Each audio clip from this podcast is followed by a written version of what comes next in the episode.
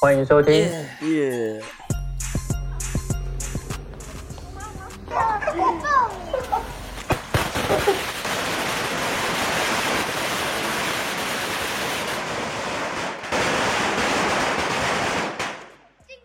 嚯啊！谁家的那个声音怎么这么大声呐、啊，我来讲啦，就是吼咱兜隔壁，吼咱兜隔壁迄个李阳有无？因兜后生李阳考着大学啊呢？啊，考啥物科你敢知影？迄个社工系啦，哦啊！社工系是是在做什么啊？社工系哦，就是迄、个诶、其实我嘛毋知呢，诶、就是迄个应该是帮助别人啊，诶、做好代志啊，哦反正就是甲人照顾安尼啊，啊安尼嘛袂歹啦，因兜妹妹毋是迄、个较较需要人照顾嘛，安尼嘛好啦，哦。哦，对，这就是我们一般民众哦，有可能不太明白社工系到底在做些什么。对，像刚才呃阿妈讲到的，就是好像就是在帮助别人哦，好像是做善事等等的啊，好像是志工啊，他们有没有领薪水哦？不太明白。对，那刚好呢，丽阳呢也考上我们这个社工系了，所以呢，我们想要请丽阳呢帮我们说明一下社工系到底都在做些什么。社工系它本身就是在帮助人，像是我们新闻上常看到的，比如说老人啊，嗯。或者是那个我们的街友啊，或者是生长者啊，那其实社工就是去了解他，然后去帮助他，还有他的家，嗯让他们生活过得更好，这样子。好，那回到大学入学的新生训练的第一天，你当时的心情是什么样的？其实第一个反应是我终于有学校念了，哇，没错，辛苦了那么久。好，那你进到班上的时候啊，你看到其他的同学，你会不会想说，那我要不要分享我是一个手足的身份呢？嗯，那个时候没有多想诶，不过那个时候其实蛮开心的，因为学校教的一些像是课程啊、食物的分享，其实跟我的一些生活背景有类似的地方。然后大家可能一开始都不是很了解，那就会发现自己其实比他们更快的上手。比如说像前面提到的，以前我在国小跟国中的时候，我们跟他们说自闭症或是智能障碍。嗯呃，不要说他们了，我自己都不知道，我自己都不太了解了啊，他们大家都听不懂。不过在大学的时候，书本上就会有稍微介绍一下这个爱，这大概是什么样的呃一个状态。那其实大家或多或少比较能够聊得下去。同学，我们讲一下，他们可能会说，诶，那他现在在哪里呢？啊，他这样生活上，你可以那个照顾他方便吗？等等的，就有共同的话题基础。嗯，班上是男孩子多还是女孩子多呢？呃，班上就是女孩子多很多，男生是稀有动物。男女比例差距这么大嘛，那你会觉得这样有什么好处或者是困扰吗？嗯，我自己其实觉得困扰蛮多的，因为像 点名的时候，因为我们班最后好像不到十个男生吧，嗯，那、女生五十几个，所以其实没有来上课，很容易就被发现啦。什么阶段跟同学说，其实你就是一位手足？呃，应该是我们大三的时候有一堂课是要去社服机构去做一个实习的体验。那个时候我就是都选了跟身心障碍相关的领域，嗯对，因为我自己是觉得我相对熟悉啦，然后我也不排斥，那我就是再去跟人试一下这样。嗯那其实大家在那个时候都会互相的去交流一下，你要选什么，选什么之类的。那那时候我就会稍微提到，诶、我以前就是我呃是这样的生活经验，那我也有个这样的妹妹。那么在大三实习之前，在那个时候你会不会也很想分享？我觉得要看是什么主题耶，因为有几堂课就会去跟大家分享，就是自己作为那个照顾者的一个经历，嗯或者是可能受到什么样的帮助。对，因为社工会进来家里嘛，那他会怎么做怎么做，然后可以跟同学们分享说，那为什么他要这样做，他可以怎么去帮助家庭，对吧、可是如果是比较深入的说，诶，就是如果跟妹妹的相处啊，或者是就是讲到先前提的科系的选择，那个时候就还不太会跟同学讲。哦，所以在大三之前，你也是稍微提到你手足的身份，只是没有讲的像实习之后那么深入这样子。嗯，对，那同学的反应，听到你是手足的时候，他们都是什么样的表情啊，还是什么样的心情？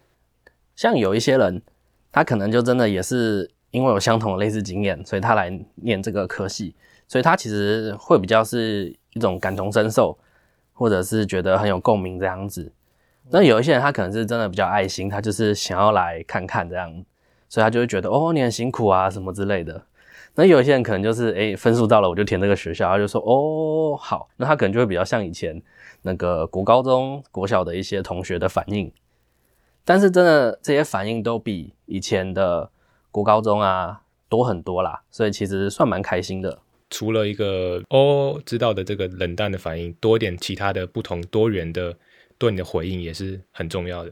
对啊，而且加上我自己也稍微大概了解一下是什么状况，就我们不再是说啊是这样子哦，然后就笑笑带过去了，反而是有种我们好像终终于知道这可以聊什么了，一个延续下去的感觉。来学社工系的课程，跟有这样的同学可以讨论，对你自己来讲也算解答了你过去生命经验当中你无法回答的一些问题。嗯，没错。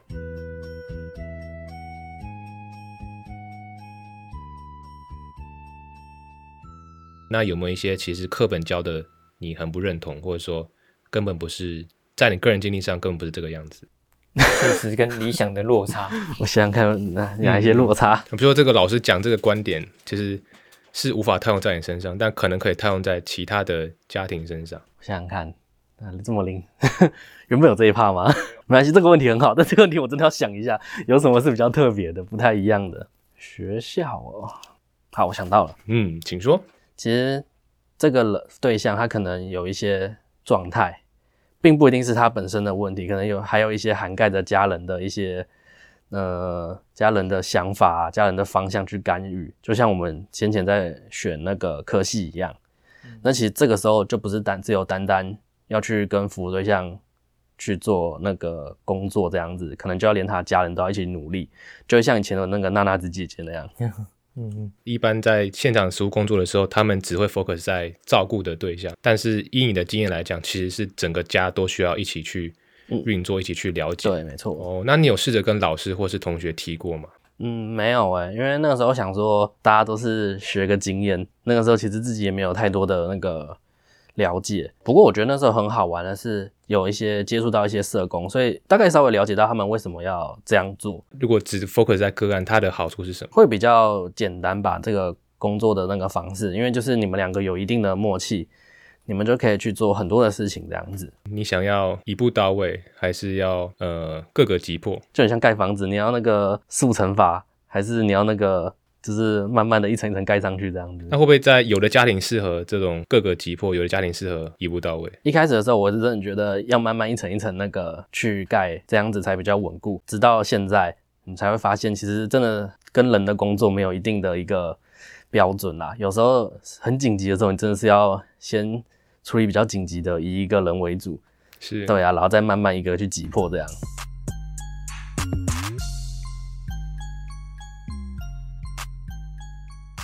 你准备要踏入社会之前，你有什么对薪水啊，或是职场啊、兴趣啊、热情，你有什么期待？或说，哎，我真的，其实我觉得，哦，就这样啊，实习都看过了。其实老师还算不错啦，多多少少还是会讲一些就是业界的现况。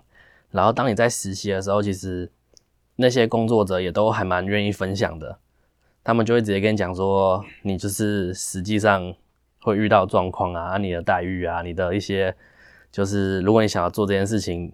做这个工作，你会遇到什么问题等等的，对吧？不过因为其实小时候就有遇到社工们啦，所以其实相对其他人我是比较熟悉啦。OK，那要不要分享一下你第一次呃求职面试或是找工作的一个经历呢？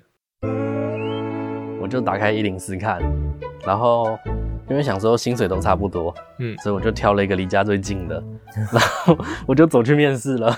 啊，走过去面试了？对对对，因为然后就上了。嗯，没错，所以你完全没有面试第二间？对，因为走路十分钟左右。我在想，也许那个人有一部分也是因为这个原因吧。离家近，很好教。对，实际工作之后呢？你觉得成为一位社工需要什么样的特质？那时候还在念书，单纯会觉得就是，哎，你只要有一个爱心，然后你只要有耐心。但被摧残了五年之后，你就会发现，实际上根本就不是这个样子。实际面其实你会跟很多人工作。当然，你的主要是你的服务对象嘛，但是其实你会遇到服务对象他的家人、他的环境，他的可能一些，例如说村里长啊，或者是他可能有其他在帮助他的人，例如附近的派出所的警察，或者是其他的一些社工等等的，或者是他有什么亲戚啊、邻居啊，嗯嗯，就你会发现，其实你是跟一群人在工作，你很像一个超级业务吧，你要去协调这么多人，然后看有谁是愿意帮忙的，这样，很多时候都在沟通。嗯，很多时候都在沟通。老实说，在选这一行的时候，我觉得多多少少就要稍微了解一下，它其实它并不是一个会让你大富大贵的一个工作啦，但是它能给你就是一个很稳定，对，就是一个很单纯的工作环境。我们的工作主要就是让被我们服务的人，他生活能够更好，能够稳定，就比较不会有一些什么呃勾心斗角啊，或者是一些什么争执啊之类的。看到了现实面，你你觉得对于社工的未来，你有什么期许？未来的愿望吗？当然是加薪啊，钱呐。我觉得就是被肯定吧，就是你的工作是有被那个尊重的，是有被其他人赞同的。对啊，因为这个是一个我自己觉得它是一个很长期的工作啊，你要去让一个人的环境，让一个人生活过得更好。是，它其实可能。不会像一个，它不是那么立即啦，不会说，哎，你把东西送到了，OK，这样就结束了这样子。它是一个很长的一个陪伴的过程。你觉得，呃，最健康、最适合社工去运作的一个工作时间正循环的方式，应该是怎么样子？嗯，我自己觉得就是生活跟工作比，应该是六比四吧。就是五点半下班之后，他其实可以去排一些自己想要做的事情，然后假日的时候，甚至有一天可以就是耍飞在家，睡到自然醒这样。因为其实我们的工作毕竟要跟人互动嘛，所以其实有的时候真的是蛮累的，在那个心情上，对，你会遇到很多的一些压力啊，或者是一些挫折啊等等的，所以我觉得会需要一个定期的可以让你舒压放松的一个呃休闲娱乐。像我自己就很喜欢玩空余。什么是空余？哦，它就是空中的鱼，它叫做空中瑜伽。那它其实就是空中。飞人的感觉，对，很类似。其实运用很多的身上的肌肉，嗯，其实蛮好玩的，可以鼓励大家去尝试看看。对对对，就是找一个稳定的自己喜欢的一个休闲啦，真的对工作对生活帮助蛮大的。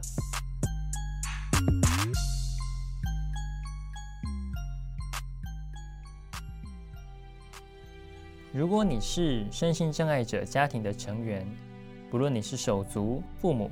都欢迎你写信分享你的故事，或者你不是身处在身心障碍者家庭中，但也许你在工作、亲朋好友间，或是公共的场合有遇见过，也欢迎你写信分享哦。我们希望透过交流来让彼此更加认识。下面的单集简介中有节目的信箱连接：cplanet 三零小老鼠 gmail.com。我们将会挑选其中的来信，在节目上与大家分享。第几年开始觉得你真的是一位社工了？说真的，大概也是到了近期，就是大概过了五年吧，我才觉得自己真正的比较像是一个社工。因为我觉得以前的我可能就是。比较单纯，就是用自己的生活经验或者是一些学校的知识陪伴人家去服务人家。那其实我就觉得有点生硬啦。嗯，怎么说生硬呢？照本宣科，就是诶，今天他是 A，那我下面叫这个 B，然后 C，他就会开心这样子。对，开心就没有娜娜子姐姐的温暖。对，就没有那么克制化，就是很像一个机器人，就是很中性，然后很没有一个情绪起伏这样子。哦，那是因为那个案件太多嘛，无法带入这么克制化的跟个案有最好的互动。我觉得都有啊，一来是因为生活的经验真的不够。就如果今天是一个那个什么呃五六十岁的长辈，人生历练很丰富，嗯，我觉得那多少一定都会能够帮助自己。哦，那你觉得你未来会成为封底所？呃，那个资深是可以啊，但是可以不要封底所的发型吗？我知道。OK。好，所以那你刚才提到娜子姐姐，刚刚提到娜子姐姐是呃有温暖有温度的。那如果如果是你自己的版本，你想成为什么样特质的社工师？其实我一开始也是很憧憬娜娜子姐姐，然后我也想要当一个类似像那样娜娜子哥哥哦。什么样的娜娜子哥哥？就是也是一样带一个圣光，温暖的圣光啊！小葵，小葵，后 来跟你说，可不可以跟我以结婚为前提交往？对，啊哒哒哒哒哒哒！娜娜子哥哥又有什么特质呢？嗯，那样子哥哥的话，他就是一样，也就是很有温度啊，然后去看照顾的每一个人，然后去关心的每一个人呐、OK，那你认为如果是手足成为社工有什么利什么弊呢？简单的说，我觉得他会带入可能自己小时候的一些心境啊什么的。那其实这样子可能会影响到他的一个工作的一个状态。嗯，对，会有什么样影响？会触景伤情吗？也有可能啊，他可能会就是觉得，哎、我小时候是这么辛苦啊，然后他可能看到人家这样，他会觉得，哦，嘿，好难过，然后一起哭啊，搞不好。哦，那对啊通常碰到这种情形，你建议手足应该怎么调试呢？嗯，我都会去跟他们说，其实每个人都有每个人的故事啦。就像先前我也会去跟大家分享我的故事一样，就是今天这个故事是你的，呃，这是独一无二的，不会再有另外一个人会有一个这样专属的故事。所以，就是你只要截取你故事美好的地方，然后让他去做一个参考就好了。嗯，不不一定要期望他照着你的故事演，因为这样子你也就知道故事的结局啦。其实这样就不好玩啦。了解。那你是不是有身边一些工作的伙伴，他们也是手足的身份，在你他们身上，你有看到什么东西吗？有一些人他真的是念相关的科系，可是之后他就不愿意去走这条路。那我觉得可能第一个是他真的是被父母逼的嘛，因为可能小时候有类似的情境。那也有可能是他真的很了解这个状态了，所以他很清楚这个不是他要的，因为你有小时候的生命经验，你有从学校学来的专业知识，等于说你已经很了解了，所以你可能就真的觉得这不是我以后想做的。那也有可能是他真的是觉得我不想要做，我不适合，因为这过往的经验我可能会带入等等的，所以他不想要去面对这些。不过也有一些手足，他当这个从事这样的工作，他可以带入他以前的一些自己的经验去做个分享，然后其实这样子被照顾的人也会觉得很安心，因为他们就会觉得，诶，我们都有这样相同的背景，所以就会关系上就会更正向，会很肯定对方这样子。对，哦。有其实有好处也会有坏处啦，觉得你是一个就是我们都是同道中人这样子。哦，可是可是手足，你如果说家里已经是你可能回到家一样要面对可能妹妹的状况，那你到了工作场合又要面对你的服务对象，就是你会不会觉得你的生活都没有无所遁逃的那种感觉？也也会有啊，所以我都会跟大家说，就是尽量让生活更多彩多姿一点，就是要去找自己喜欢的事情，然后也要让自己的手足的那个兄弟姐妹让他去独立，所以我才会说五点半下班很重要。好，那要讲一下你现在现实工作场域你的上班下班状况。工作是六吧，然后生活是四这样子。就是如果没有什么太忙的话，我们也是五点半下班啦。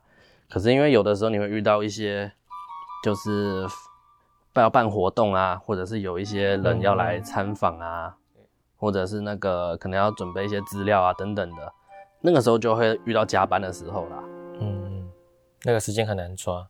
对，那个时间很难抓，就是你有可能，如果简单的，你可能就是一个小时，可是如果有一些比较大型的活动，嗯，你可能就要到什么两三个小时之类的。是对，那这样其实回家就蛮晚的，可能都已经那个十点左右这样。没有太阳了。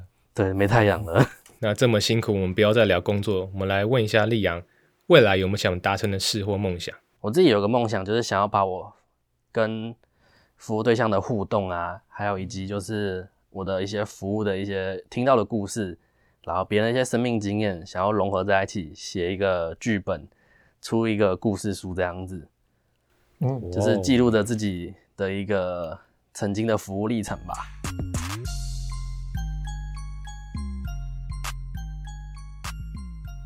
好，那我们刚才呢就提到了很多，像是冯迪索老师啊，或者是娜娜子姐姐，在我们生命当中很重要的人，这些身边的人都给我们带来了机会也好，或者是想法也好。我也想请丽阳，像是父母亲在家里面，其实也都很辛苦。丽阳有没有一些话想要对其他的家长分享的？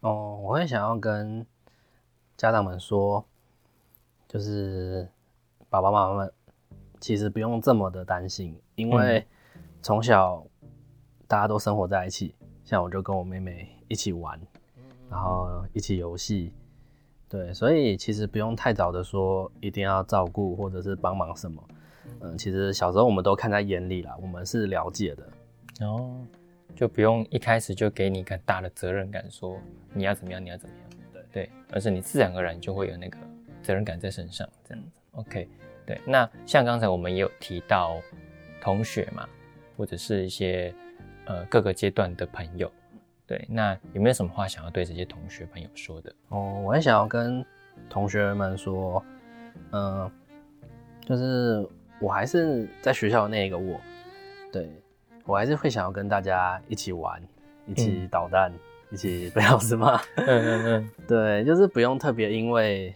是谁谁谁的兄弟姐妹，而有特别的一些关怀啊，或者是一些关心啊什么什么的，我觉得都不需用。就我们就是一个很单纯的一个朋友，可以一起捣蛋这样子。回到你还是你是力阳，你是你这个人身上。对，呃，在学校啊，像是我们刚才提到了冯提所老师嘛，对，像呃这样子的老师，呃他带给你了什么样子的影响吗？你觉得？嗯，我很谢谢冯老师，他能够乐于分享他这么多年的一个经验，所带来的一个回馈这样子。嗯那我也是很鼓励他继续秉持这样的一个想法，跟其他手足分享。那冯老师他是一个特教老师嘛，但是我们在像手足也是一样，就是我们是在普通班，然后在一般的那个呃环境下成长的。那那在这边呃一般的老师有没有什么想要对一般老师说的？其实能够当到一个老师真的很不容易，相信你能够照顾好班上的每一位同学。那其实不是每一个小手足，嗯在那个年纪就能够做这么多的事情。有没有什么话想要对其他的手足说的？像我自己到了大学之后，开始接触到了其他的手足们，然后也比较能够有可以分享的对象，因为我们可能有类似的一些生活经验，或者是一些曾经的一些那个相同的发生的故事这样子。嗯那讲出来之后，我发现其实真的对自己或者是对另外的手足帮助蛮大的，嗯因为我们就是同时也在整理好自己的一个心情这样子。嗯所以我会鼓励其他手足们，就是也可以去找其他其他手足来分享啊，来一起交流这样。就是多认识手足，多跟其他的手足交流，对，不管是压力或者是烦恼，都可以互相分担这样子。没错，嗯，好，那以上是呃丽阳的分享，那也非常感谢丽阳今天来到我们节目里头。祝福每一位听众能够遇到你生命中的冯理所以及娜娜子，让我们以结婚为前提，而不是让我们以爱为出发，跟身边的每一个人分享你最心底的爱。那么现在系好你安全带，我们三十号飞船将继续航向。我们的手足星球 Planning。